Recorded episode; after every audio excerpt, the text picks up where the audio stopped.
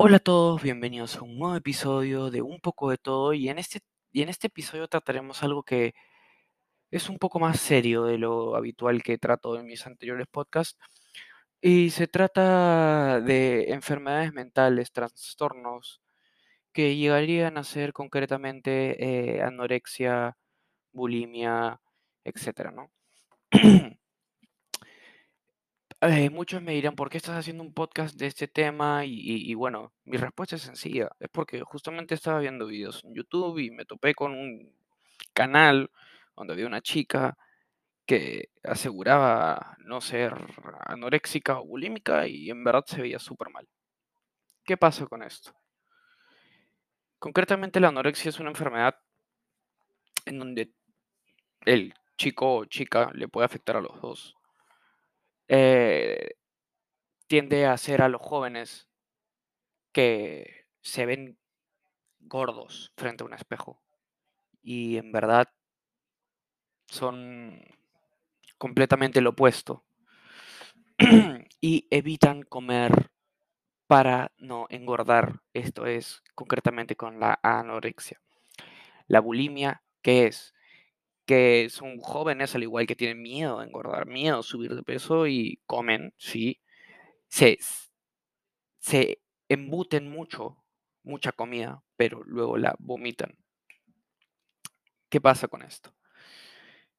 Que la anorexia y bulimia son temas a tratar, son muy delicados. Eh, en lo personal, yo tuve una persona muy cercana a mí que era anoréxica y que se cerraba en su punto de vista. Que decía que estaba gordo, que decía que estaba gordo, que iba al gimnasio y se cansaba, se le caía el pelo. Tenía como que se mareaba cuando estaba parado, ¿no? Y básicamente necesitaba ayuda, pero se negaba. Básicamente así son las personas anoréxicas y bulímicas. Se niegan a recibir ayuda por el hecho de que ellos se ven de otra manera. Y es una enfermedad mental, porque en verdad ellos por dentro la están pasando muy mal. Se los digo por experiencia, por el hecho de que yo he tenido ser una persona cercana a mí que ha sido anoréxica. La pasan muy mal, están en depresión, necesitan distraerse, ¿no? Necesitan apoyo, necesitan que estén pendientes de ellos, porque en cualquier momento puede pasar lo que sea, se les da un mareo y se caen y se rompen la cabeza y se mueren. El punto es que esto debe ser tratado por un experto. Felizmente, la persona que yo tuve cercana a mí eh, confió en mí y en sus padres y simplemente comenzó a comer poco a poco, se dio cuenta de lo que estaba pasando, pero yo tuve una charla con esa persona hace poco y me dijo de que esa persona comenzó a comer, no por el hecho de que ya no se veía gordo, sino por el hecho de que estaba confiando en sus padres, en mí y en mí, ¿no? Eh, realmente esa persona tenía miedo por el hecho de que se le comenzó a caer el pelo. Me dijo que cuando se le comenzó a caer el pelo y recién se dio cuenta de que sí podía estar pasando algo. O sea, tuvo que llegar hasta cierto límite.